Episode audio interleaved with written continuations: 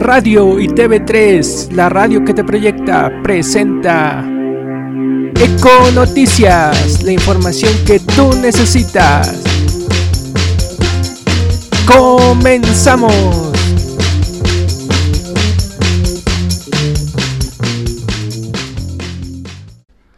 Hola, ¿qué tal amigos? Ya es 24 de marzo de 2016 y bienvenidos a un nuevo programa de Econoticias por medio de Radio y TV3, la radio que te proyecta. Mi nombre es Con Economía y me acompañarás durante 30 minutos hablando sobre las noticias más importantes sobre economía nacional e internacional, además de información para emprendedores.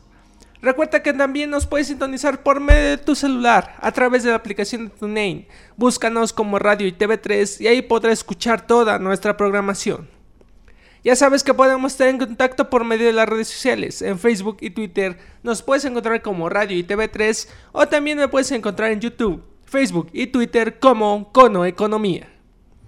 Hoy en Econoticias vamos a hablar de los bonos de Pemex, el aumento del consumo privado en México, en economía estatal, Guanajuato la primera Smart City en México. La Semana Santa y el sector hotelero en Querétaro. En economía emprendedora, los préstamos a las pymes. En economía internacional, Inglaterra y el impuesto a los refrescos. Irlanda del Norte quiere aumentar sus exportaciones a México. Argentina y el Banco Mundial. Y en la última noticia, trabajar de ninja en Japón. Antes de entrar a las noticias tenemos de fondo On June. ¿Estás escuchando? Are you listening? Damn. Claro. Escuchas el podcast de Cono Economía. Recuerda seguirlo en sus redes sociales, YouTube, Facebook, Twitter y WordPress. En economía nacional, Pemex recaba 5 mil millones de pesos con bono a 3.5 años. Petróleos Mexicanos, petrolera estatal que enfrenta problemas financieros, recabó 5 mil millones de pesos, con la emisión de un bono a tres años y medio. Los recursos obtenidos le ayudarán a la empresa a superar sus actuales problemas de liquidez, dijo Pemex en un comunicado. El título o certificado bursátil que cotizará en la Bolsa Mexicana de Valores con la clave Pizarra Pemex 16 y que vence el 2 de octubre de 2019 pagará un interés anual de 1.35 puntos porcentuales, por arriba de la tasa de interés interbancaria de equilibrio a 28 días, dijo la empresa. La operación registró una demanda de 5.500 millones de pesos, 317 millones de dólares, equivalente a 1.1 veces el monto asignado. Los principales inversionistas que participaron en la transacción son bancos, fondos de inversiones y tesorerías públicas y privadas. Siguiendo con las noticias nacionales, consumo privado en México registra su mayor avance en casi tres años. El consumo privado en México registró un mayor dinamismo en el último trimestre de 2015 y reportó un avance de 3.5%, el más elevado en casi tres años. Además, su principal motor de actividad económica contribuyó con 2.4% al crecimiento del Producto Interno Bruto, de 2.5%, del cuarto trimestre, según cálculos del Instituto Nacional de Estadística y Geografía. En contraste, la inversión productiva y el sector externo registraron un debilitamiento. La formación bruta de capital fijo se desaceleró a 0.6% anual en el último trimestre del año anterior, desde el 4.1% del tercer trimestre. Este fue su menor crecimiento en año y medio. Por su parte, las exportaciones crecieron 5.1%, la cifra más baja en poco más de dos años. El consumo del gobierno creció 1.8%. Tanto la oferta como la demanda global de bienes y servicios avanzaron 2.4% y este fue su menor ritmo en dos años. En información estatal, Guanajuato, Puerto Interior, sería la primera Smart City de México. La empresa telefónica de origen español sería la encargada de desarrollar el proyecto el cual estaría arrancando a finales de este año. De acuerdo con Luis Quiroz Echegaray, director general de GPI, la intención es dotar de espacio industrial de todas las tecnologías disponibles, lo que además les permitirá duplicar la seguridad. Alrededor de 8.000 vehículos transitan en Puerto Interior diariamente en todas las actividades, más o menos 2.000 tractocamiones. Por eso vamos a convertir Puerto Interior en la primera ciudad inteligente. Ya se ya que se controlará con todo con cámaras, sensores de velocidad, monitores y todo eso, declaró. Indicó que el primer diagnóstico ya se tiene listo y está siendo realizado por la misma empresa, para que durante el segundo semestre del año arranque el proyecto. Destacó que GPI se encuentra en el proceso de dotar de todos los servicios posibles a las empresas instaladas en su interior, por lo que además del proyecto de Smart City, se está buscando atraer centros de investigación instituciones educativas, lo cual se estará sumando al Centro de Desarrollo Comunitario, como parte de la oferta.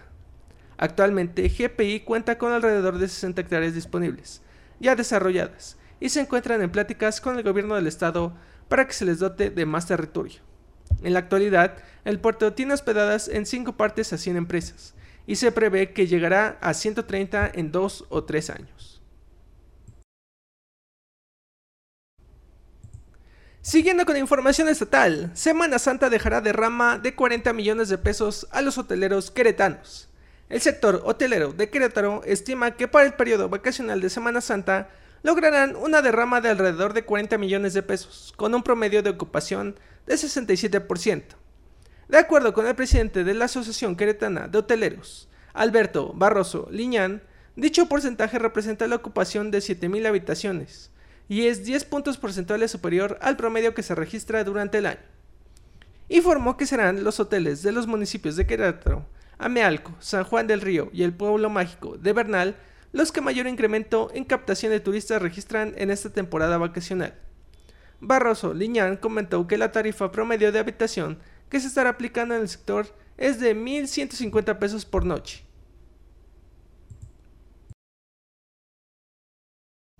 En economía emprendedora, ¿por qué los bancos no prestan dinero a los emprendedores? De acuerdo con Freddy Domínguez, fundador y CEO de comparaguru.com, los bancos prestan dinero a las pequeñas y medianas empresas porque éstas cuentan con activos que sirven de garantía en caso de un incumplimiento de pago. En el caso de los emprendedores es diferente. A ellos se les percibe con una idea sin ningún respaldo. En el actual panorama de bancario, el crédito está enfocado al consumo y no se destina como financiamiento a emprendedores.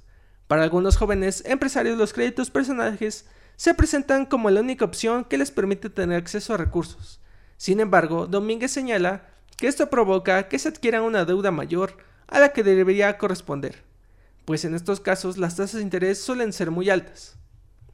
Para las pymes que van a arrancar las oportunidades de crédito son muy pocas.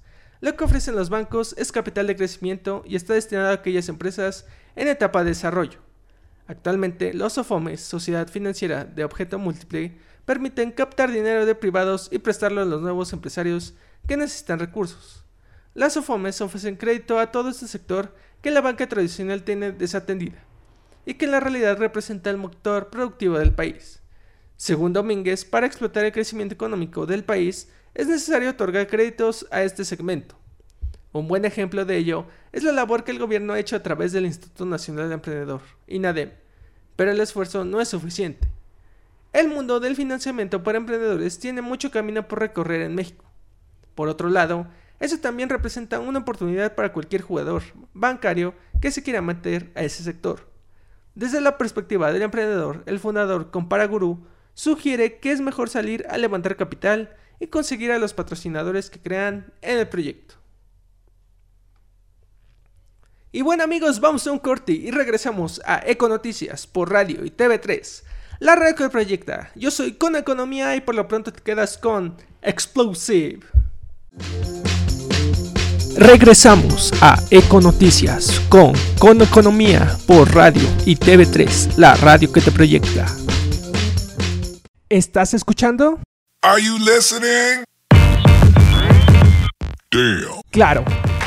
Escuchas el podcast de Con Economía. Recuerda seguirlo en sus redes sociales: YouTube, Facebook, Twitter y WordPress.